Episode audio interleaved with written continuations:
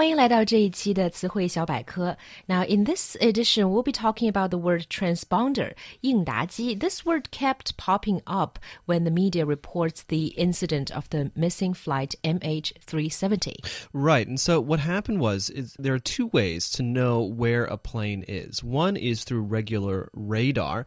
With regular radar, with primary radar, you can only tell that there is an object there. However, with so many planes in the air these days, air traffic control both civilian and military, requires a little bit of extra information. And that's really what the transponder is there for. It has a craft number, its unique ID number, and uh, a four digit code that can mean different things at different times. And so what happened with MH370 is that at some point the transponder on the plane turned off.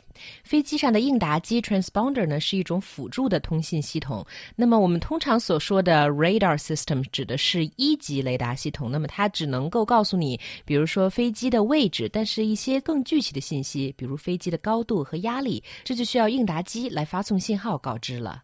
Uh, and so what it does is the transponder receives a signal from the secondary radar, and then it returns a squawk code with its aircraft's position, altitude, and call sign. Transponder 应答机是和地面上的二级雷达 （secondary radar system） 一起工作的。那么，当地面雷达给飞机发送雷达信号的时候呢，应答机就会发出一串 four-digit squawk code，也就是一组四位的数字。那么这组数字可以告诉地面雷达系统飞机的高度以及其他一些信息。Right, and so with the squawk, the four-digit code, it actually runs from zero to seven. When we look at uh, flight MH370, one of the strangest things is that the transponder signal just disappeared.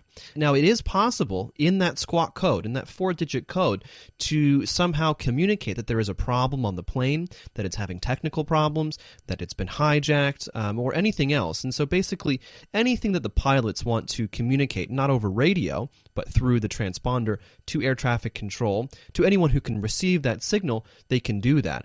But however, with MH370, uh, nothing like that happened. Instead, it just turned off or disappeared or who knows？嗯，这组四位数字呢，实际上是八进制的数字，也就是最小的数字是零零零零，而最大的数字呢是七七七七。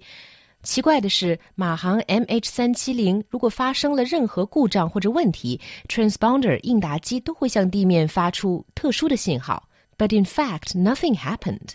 Then the thing is, what possibilities are there that there are no signals at all from the transponder? There are some cases, in fact, where air traffic control will ask uh, certain airplanes to turn off their transponder, or perhaps just turn it to standby.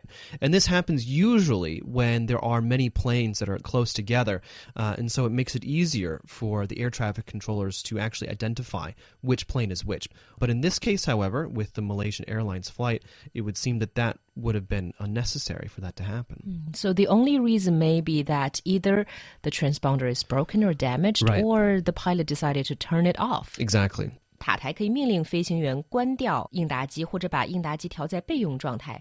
而在马航的事件中，显然塔台没有发出这样的指令。那只有另外两种可能了：一是应答机出现了故障，而二则是飞行员自己关掉了应答机。That wraps up this edition of Roundtable's Word of the Week.